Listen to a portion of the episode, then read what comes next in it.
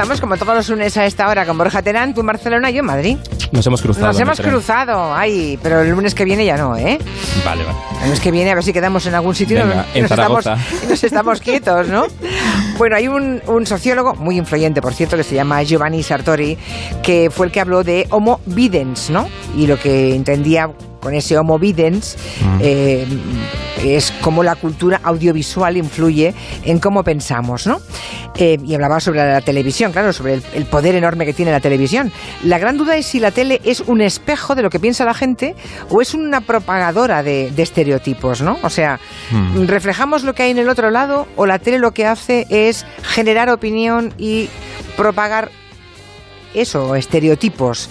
Hoy Borja Terán va a repasar el papel de la tele fomentando la cultura machista. No está mal, ¿eh? Como planteamiento. O sea, ¿tú crees Sí. que la tele ha fomentado la cultura machista en algunos programas? Totalmente. Yo creo que la televisión es un retrato de lo que somos y, desde luego, que en la televisión se han reproducido, eh, se ha reproducido el machismo con una normalidad que no nos sonrojaba porque no nos dábamos cuenta, porque lo teníamos enquistado en nuestro interior, ¿no? Ah. Y es Ayer pasó unos cortes Ana Pastor en el debate del objetivo, que es que Sí. te quedabas mm, enganchado a la silla, ¿eh? y que no hace tantos años. No, que va, que va. Y por tanto, seguro sí. que yo lo vi, hoy tú lo viste, y, hombre, bien no nos parecía, desde luego, seguro, pero tampoco saltábamos, Pero tampoco no nos- dábamos un brinco sí. en la silla. No nos molestaba, Mm. que es lo trágico, ¿no? Terrible, bueno, en, en eso sí que hemos evolucionado, ¿no? La sensibilidad, por suerte, ha crecido, ¿no? Y ahora sí que somos más conscientes, pero no somos conscientes del todo, ojo, todavía queda mucho camino por recorrer. Y también en la ficción, porque hablamos muchas veces de entretenimiento, de los programas informativos, pero en ficción, las tramas de la serie siempre la mujer se presentaba con una atadura masculina. Los personajes femeninos Sí. siempre iban eh, unidos a una necesidad o de encontrar el amor masculino o siempre no eran independientes. Pero sí que en los 90 hubo una serie muy pionera que era Chicas de hoy en día con Carmen Conesa y Diana Peñalver que fue yo creo que una de las primeras series después de Anillos de Oro que, que sí que supo hacer una radiografía de la, de la juventud sin ninguna atadura emo- emocional con hombres. ¿no? Ya. Incluso trataron la el- bueno, trataron una violación, un intento de violación, y a la hora de ir a, a a poner una denuncia a comisaría, sucedió esto. A ver, ¿Y no te parece que las 8 es una hora un poco rara para que te violen? Pero es que hay horas normales para eso. Oye, que no la he llegado a violar, ¿eh? Pero podían haberlo hecho. ¿Y tú quién eres? Yo soy su amiga, vivimos juntas. Ya otra actriz, ¿no? O sea que vivís solas, ¿verdad? Y de vez en cuando os llevaréis chicos a casa. Lo está diciendo con mucho retintín. ¿Pero a qué viene tanta pregunta de lo que hacemos o lo que dejamos de hacer? Hemos venido a hacer una denuncia, señor oficial. ¿Y cómo ibas vestida? ¿Igual que ahora? O sea, con minifalda. Vámonos. Si estos son los que nos tienen que defender, prefiero defenderme por mí misma. Ay, qué bueno, qué bueno ese corte. Sí, sí, estaba ya señalando, poniendo el dedo en la llaga, ¿eh? Atención Ir a a la la- policía y que la poli Sí. te pregunte, ah, es usted actriz, ah, bueno, Mm. ¿iba usted con minifalda? La culpabilización de la víctima. Sí, sí. Ojo, que esto sigue pasando muchas veces. Sin ir más lejos, en determinados casos, en los programas matinales, por ejemplo, se suele siempre escarbar en la culpabilización de la víctima. Bueno, pues esta serie hizo un ejercicio mucho mejor todavía, fue más allá en el año 91. Después de esta secuencia, el pe- personaje masculino de la serie, Juan Echanova, interpretado por Juan Echanove, tuvo una pesadilla que sucedió esto. Ha sido violado violentamente por un grupo de mujeres. ¿Y sobre qué hora sería? Las nueve. ¿Estás seguro que no fue un poquito antes o un poco después? No sabría decirle, las nueve más o menos. Sí, bueno, voy a poner las ocho.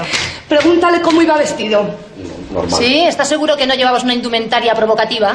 Pantalones apretados, camisa voluptuosamente desabrochada. No, no, no, no, seguro que no. Igual llevabas short. ¿Yo? ¿eh? ¿Short? Sí, No, no. ahora vais todos enseñando las piernas y luego no queréis que os pase lo que os pasa. Me gustaría saber a mí si tú usas calzoncillos, hombre. Hombre, por ¿Eh? supuesto que uso Sí, calzoncillos. sí, Sí, bueno, vamos a verlo. No, Vamos a ver si usas calzoncillos. Pero, por favor, pero que me lo voy a enseñar los Señora, por favor, pero por favor. Qué bueno. Fíjate. Yo creo que esta serie, esta Sí. serie está totalmente de vigencia, ¿eh? de verdad. Veis los capítulos y en mu- toca muchos ámbitos de la vida cotidiana que creemos que hemos avanzado, pero a veces, y en, en- en lo importante, muchas veces no hemos avanzado tanto porque tenemos una mochila de prejuicios. Está muy bien, ¿eh? pero Juan Echanove dándole toda la vuelta. Sí. Ahí es cuando te das cuenta a veces, ¿no? Cambiando solamente mm, el protagonista, Sí. el sexo del protagonista, a lo mejor eh, algunos tomarían conciencia, ¿no? Totalmente. Está bien. Luego, el tema del maltrato también dices que hasta en programas Sí, infantiles, ¿en fíjate, serio? En el año 92, Leticia Sabater tenía un contestador automático en Telecinco, en Desayuna con Alegría, y recibía llamadas como esta. Me gusta el chico, pero no me hace ni caso. Y algunas veces me llega hasta pegar. ¿Qué ¿Sí? puedo hacer? ¿Es un buitre y te llega hasta pegar? Pues no le hagas ni caso tú. Dile, haz, haz como si no te gustase. Verás como dentro de poco está a tus pies, Palomi, estoy segura. Si te pega, no seas ni amigo suyo. Que pegue a otra. Que pegue a otra, Julia Ay, Otero. por favor. Un programa infantil por la mañana en Telecinco. Esta era Leticia Sabater. Leticia Sabater. ¿Pero esto de qué año es? Tampoco nove- hace- 92. Por Dios, por Dios, por Dios. Y no pasaba nada, porque Ya, lo ya. teníamos como interiorizado. Que le pegue a otra, decían. Sí, sí, no, no, sí, acabo de oírlo. Es que yo Es me, que- me lo no, no, repito es como para porque re- es inverosímil. Es inverosímil y, y vamos, cómo lo teníamos ahí metido, ¿no? Y a veces lo seguimos teniendo metido. También el Fari. El Fari en el año 82 en televisión española dio unas declaraciones que son para mirar. Yo de todas formas siempre he detestado al hombre blandengue. El hombre blandengue, eh, no sé, y además eh, también he podido analizar que la mujer tampoco admite al hombre blandengue. Ya, ya, ya, ya. Además la mujer es muy pícara, valga la palabra, el sentido de la palabra, porque eh, como bien en otras ocasiones he dicho, eh, Pero bueno, esto, eh, la mujer era muy pícara, ¿eh? Eh, Sí. Pero esto era, era el año 84, ¿no? Sí, bueno, eso todavía. Pero fíjate, hay un momento que se ríe. El- la gente que está ahí. La mujer es granujilla y se aprovecha mucho del hombre blandengue. No sé si se aprovecha o se aburre. Y entonces le da capones y todo. Porque es verdad. Por eso digo que el hombre debe de, estar en su sitio y la mujer en el suyo, no cabe duda, porque la mujer eh, tiene de esos derechos que yo respeto y más tenía que tener, porque la mujer se lo merece todo. Pero, amigo mío, el hombre no nunca debe de blandear, nunca de- debe de, de estar ahí, porque además, ante otras cosas, creo que la mujer necesita ese pedazo de tío ahí. Al hombre blandengue le detesto. Ese hombre de la bolsa, de la compra y... y No ¿Qué te iba a puede decir yo? El carrito del niño con el coche y venga no sé qué. el- hay gente en el plató que se oye bajito que se está riendo, ¿no? Nos El- reíamos o sea, el con una normalidad. Bueno, el niño, o sea, se está riendo del señor que lleva eh, el carrito del, ni- del niño. que cómo lleva va a el eso. cochecito del niño. Sí, sí, sí, sí. Año 84, ¿eh? Ya Sí. sé que no ha pasado mucho tiempo, pero bueno, son unas cuantas décadas. Madre mía, estoy sudando, ¿eh? Solamente Es que- de oír al... Es que mm, conocía la versión de El hombre blandengue más cortita, pero eh, todo eso que has añadido hoy Sí. de la misma intervención en la tele del Es que a veces se vamos me tan, había olvidado. a veces vamos tan rápido que nos olvidamos de los contextos y Sí. también son muy importantes, ¿no? Ah. Como un fragmento que hemos recuperado, que lo ha recuperado Ana Pastor esta semana y me parece muy sintomático porque esto hace solo 20 años, año 97, el amor tóxico reflejado en un programa que se llamaba Lo que necesitas es amor. valga la 15 redundancia. años, dice que lleva aguantando muchas cosas, aguantando incluso malos tratos. dice. Bueno, eh, di un par de tortazos, lo reconozco y digo la verdad. Yo no me oculto de nada ni niego nada. Abandonar su casa, abandonar dos hijos, abandonarme a mí. Hoy lo que más se quiere en el mundo entero, Jesús, son los hijos. Sí, sí, no, sí. Y por muchos años que yo dice, que dice ella que yo lo haya hecho, una madre lo aguanta todo. Es increíble porque ese programa lo decía en el sumario a las, a las 3 al Sí, te he empezar, Borja. te he Se llamaba Lo que necesitas es amor. Y cada semana había una mujer maltratada, a un señor que pedía perdón a una, a una mujer a la que había pegado el día antes o una semana Sí. antes. Y es que eh, mucho- en la televisión, pero hasta hace nada, por no decir hasta ahora mismo, ha habido programas que entendían y proyectaban el amor como el sufrimiento. Hay un programa que emite ahora 4 al mediodía, que se llama Mujeres y Hombres y viceversa, que muchas veces mm, trataba y proyectaba ese amor tóxico como el amor en el que sientes, ¿no? Oh. Y una vez la presentadora Emma García, la antigua presentadora del programa, llegó a decir esto. Ellos deberían de sentarse los primeros porque han entrado los primeros y han sido tan caballerosos, pero como aquí no somos ni feministas ni machistas, los que han entrado primero se ponen en... Y aplauso, chimpún. O sea, Emma García considera que son términos simétricos. Bueno, voy a, voy a morderme la punta de la lengua, si te parece. Muérdete la Tú lengua. si quieres no, pero, Pero- la voy a morder entera por la mitad. No, mira, fíjate. Me va a este quedar bífida la lengua. Te voy a añadir una cosa. Este programa no funciona ya no- en la audiencia porque no refleja la sociedad. La sociedad ya no queremos ser príncipes y princesas. Ya no queremos aspirar a casarnos sino que nos retiren. Como le pasó a Laura Valenzuela cuando en Televisión Española se despidió porque contraía matrimonio y la felicidad y el retiro era como lo máximo. Aquí termina hoy Canción 71. Como la prensa ya ha informado ampliamente, Laurita se nos va. Se nos va porque va a contraer matrimonio dentro de pocos días. Solo nos queda decirle eh, sencilla y llanamente, Laurita, enhorabuena y que seas muy... Enhorabuena. Muchas gracias. Bueno, yo había pensado decir muchas cosas, pero creo que es suficiente con decir de todo corazón que gracias por el afecto y simpatía que me han demostrado, que les voy a echar mucho de menos, pero que, que soy muy feliz y creo que se alegrarán mucho. Señoras y señores, feliz canción 71. Y ahí se fue. Y me voy a mi casa. Que me voy, a cas- Ay. me voy a casar y voy a tener mis niños y esas cosas. Bueno, yo recuerdo declaraciones de la época. Se casó con un conocido Con Dibildos, productor, con uno de los grandes Luis productores de, cin- de sí. Entonces ella hubiera podido seguir, pero es que en, en las entrevistas de la época decía que es que José Luis no quería que trabajara ella. Claro, no, es que no querían. Los maridos eh, No querían. tenía que tener Mm. a la mujer en casa, mm, pues eso, haciendo mm, cosas de mujer terrible. Bueno, que sepan ustedes que en televisión española eh, hay una figura que es la editora de Igualdad en Televisión, que es mi amiga Alicia Gómez Montano. Hola Alicia, buenas tardes. Hola, ¿qué tal?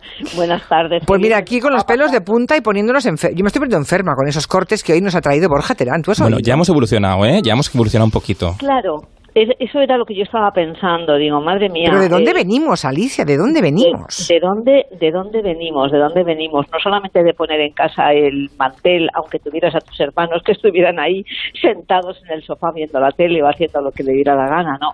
Es que venimos de un estado de sumisión asumida tremenda que evidentemente ha ido ha ido evolucionando. Evolu- ha evolucionado tanto que digo y yo qué pinto ahora aquí como editora de igualdad madre mía si escuchando estos testimonios con Julia piensas que se ha avanzado mucho lo que pasa que siendo eso cierto también es cierto mm, que queda tanto por hacer y no te cuento si nos salimos de nuestras cómodas fronteras y nos vamos a Latinoamérica a África a Oriente Próximo O sea que tu papel como editora de Igualdad, Alicia, es estar pendiente. Por ejemplo, a ti no te pasaría, ayer en un digital leímos, "M- muere apuñalada por su marido delante de su hijo. Muere apuñalada por su marido. No, no muere. ¿Cómo que muere? Ha sido asesinada. Ha sido asesinada. Ayer mismo, ¿eh? una de las dos muertas, ayer un digital titulaba De esa forma infame. Fíjate, se siguen diciendo eh, en televisión española donde ha habido una gran sensibilidad en temas de igualdad eh, porque toca, por ser servicio público y también porque empujaron mucho las mujeres de los Viernes Negro hace, hace justamente un año, se siguen cometiendo muchos errores. Podemos decir que son errores honestos, pero de pronto ves un rótulo donde pone fulanita de tal, médico endocrino. Y digo yo, pero no podremos decir médica si eso lo dice la Real Academia. O sea, de esos errores se dicen muchísimos. E incluso a veces, cuando se utilizan palabras que están en el diccionario de la Real Academia, como pilota, que se le ocurrió a una periodista del canal 24 Horas, Sí, hubo de una pilota española que había llegado Sí. al París-Dakar, no sabes hasta qué punto recibió insultos de ojo, de algunos mal llamados compañeros de televisión, de gente de fuera, de haters, de trolls, todos estos que circulan en las redes escondidos en el anonimato para insultar mejor. Pero es que incluso al día siguiente, 24 horas después, un periódico digital, OK Diario, no me importa decir el nombre, OK Diario sacó el siguiente titular. La televisión de Rosa Mateo se podemiza y autoriza el término pilota. Fijaos cuánta maldad puede haber en Eso se llama desinformación. Claro, claro, se Y llama ma- desinformación. Óyeme, y a pesar de que mm, mm, yo no sé si, tiene- si te dan mucho trabajo eh, los compañeros de televisión española, mm, o sea, todavía pese a tener el filtro ellos puesto para no caer en no incurrir en algún micromachismo, si pese a ello tú encuentras todavía mm, lugares en los que mm, bueno, pues ejecutar tu, tu, tu autoridad como Sí. editora de igualdad. Sí, sí, por supuesto. Además, bueno, mi función, aparte de una cierta labor de vigilancia que no puedo hacer porque tendría que estar las 24 horas pegadas a la tele y no haría y no haría otra cosa, sobre todo es un poco, eh, vamos, un poco no, es un mucho incentivarles a que hagan más piezas eh, que aboguen por la igualdad de una manera transversal. Es decir, que el deporte no esté tan masculinizado como estaba en televisión española hasta hace no mucho tiempo, que, en la, eh, que cuando hablamos de la EPA podamos hablar de cómo afectan los datos de la EPA a las mujeres, brecha salarial, conciliación, etcétera, etcétera, que si hablamos de cultura, ¿por qué no hacer una pieza de las mujeres pintoras que hay en el Museo del Prado, que son solamente cuatro? Es decir, que el concepto de igualdad de alguna manera atraviese. Entonces es verdad que como entre la prisa y la urgencia muchas veces como periodistas no nos da tiempo a pensar, pues mira, yo ahora por primera vez en muchísimos años de profesión resulta que me pagan por pensar, es decir, por pensar en temas, en contenidos, alimentar el portal que hemos abierto de igualdad, con lo cual, pues bueno, mis compañeros me ven como una más simplemente que como tengo más tiempo que ellos, no tengo que volver corriendo de la rueda de prensa para sacar un minuto, bueno, pues se me ocurren cosas, las transmito y he de decir que son bastante bien recibidas, no me puedo quejar. Bueno, pues la estaba yo pensando, ¿nos hemos vuelto a ver desde Roma, Alicia? No, no nos hemos vuelto a ver desde Roma. No, es que ¿sabes qué, Borja? A ver, cuenta. No, hombre, nada, un día paseando por Roma me encontré Sí. con Ah, sí. Alicia. Alicia Ah. Gómez Montano, sí, sí, sí. Y Gema García, además. Sí, Gema, Estaba del- en Miami. Mm. sí. Sí, sí, sí. Estaba yo entrando en una iglesia y vosotras salíais o algo así. Sí, y estaba tu hija. Sí. Y me acuerdo que le hice así como la típica gracia que le haces a la niña y que me miró como diciendo, déjame. Bueno, pues nada, tenemos que quedar en Roma o en otro sitio, un día de estos, Alicia. Sea, por cierto, eh, mm, mm, por lo que hemos ido siguiendo, ha sido la profesional mejor valorada por el Comité de Expertos en el proceso de selección de la nueva presidencia de Radio Televisión Española. Claro, imagino que con adelanto de elecciones, el concurso público de momento queda- todo queda suspendido, ¿no? De momento ha decaído, no sabemos en qué va a acabar, Ya. a acabar eso. Pero bueno, yo que me tomo casi todo con humor, porque digo que el humor me ha salvado la vida, pienso en mi tía Julia, 95 años, que se cree que me han hecho ministra.